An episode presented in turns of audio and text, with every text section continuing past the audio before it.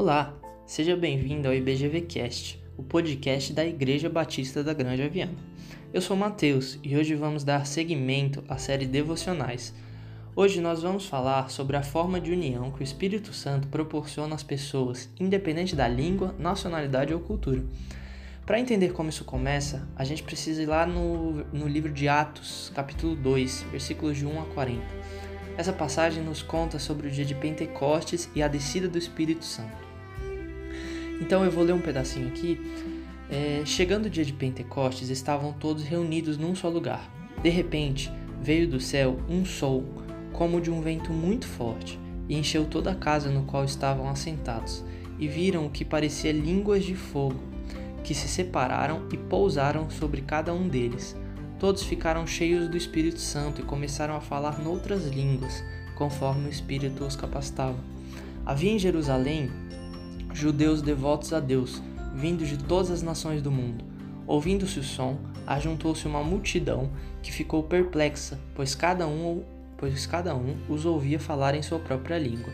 Atônitos e maravilhados, eles perguntavam: Acaso não são galileus todos esses homens que estão falando? Então, como os ouvimos cada um de nós em nossa própria língua materna? Então, é, como a gente viu aqui, o Espírito Santo ele desce e ele capacita para que os judeus de diferentes partes do mundo, com diferentes línguas, nacionalidades, culturas, eles possam se entender e entender o que estava sendo dito ali na sua própria língua mãe. Muitas pessoas ali da região ficaram muito assustadas, perplexas com aquilo e algumas inclusive zombavam dizendo que eles haviam bebido demais, que estavam bêbados, embriagados. Então ele, Pedro ele se levanta e ele chama a multidão e explica o que, que havia acontecido ali. Então no versículo 17 ao 21 a gente vê um pedaço desse discurso de Pedro onde ele diz: Nos últimos dias, diz Deus, derramarei o meu espírito sobre todos os povos. Os seus filhos e as suas filhas profetizarão. Os jovens terão visões, os velhos terão sonhos. Sobre os meus servos e as minhas servas derramarei do meu espírito naqueles dias, e eles profetizarão. Mostrarei maravilhas em cima do céu e sinais embaixo, na terra: sangue, fogo e nuvens de fumaça. O sol se tornará em trevas e a lua em sangue, antes que venha o grande e glorioso dia do Senhor. E todo aquele que invocar o nome do Senhor será salvo.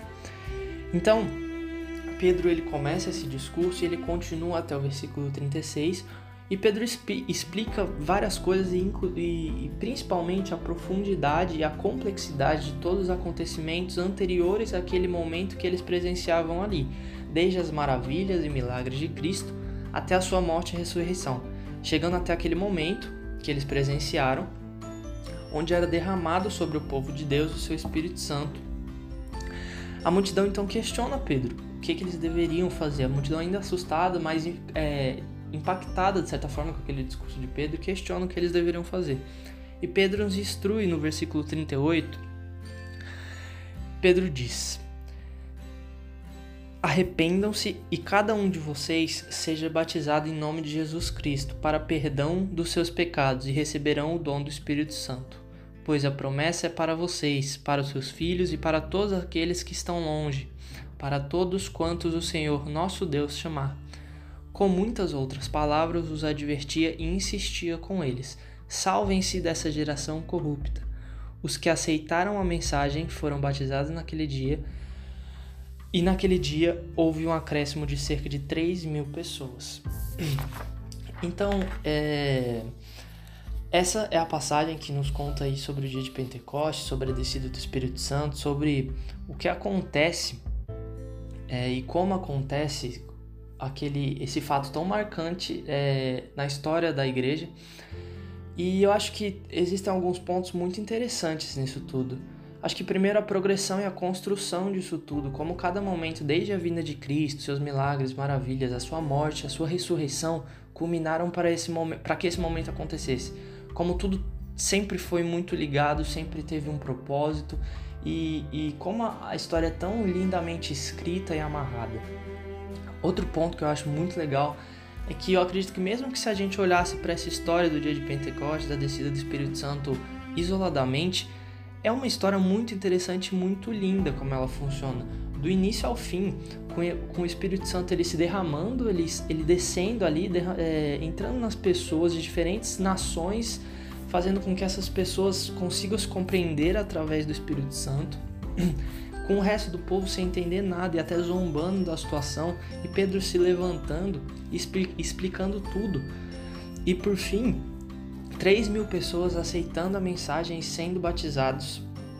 E eu acho que o último ponto que eu, eu acho muito interessante, muito bonito, que eu acho que é um ponto que, que assim, nos, a gente analisou toda a, a, história, a gente viu a história, a gente leu a história, só que eu acho que um ponto que ele é extremamente atual e ele sempre vai ser atual é a questão de como é maravilhoso a gente pensar como o Espírito Santo, ele desde aquele dia de Pentecostes até hoje, até daqui dois mil anos, o Espírito Santo ele, ele conecta as pessoas, ele conecta o povo de Deus.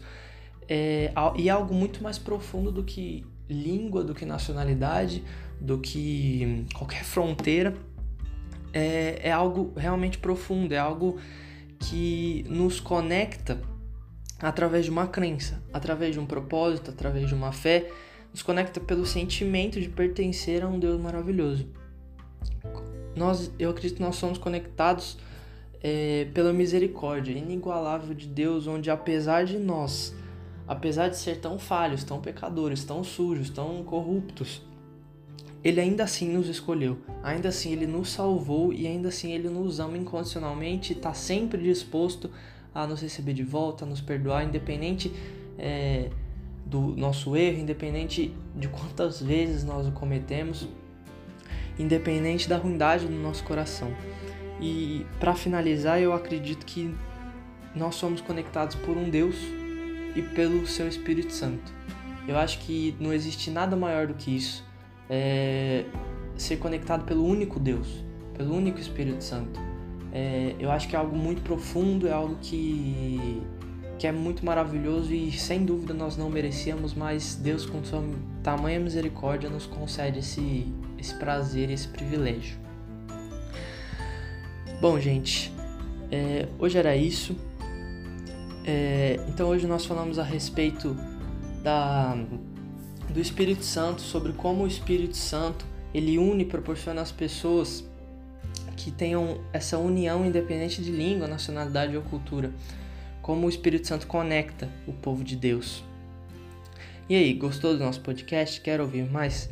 Acesse outros episódios no site www.ibgranjaviana.com.br. Abraços e até mais.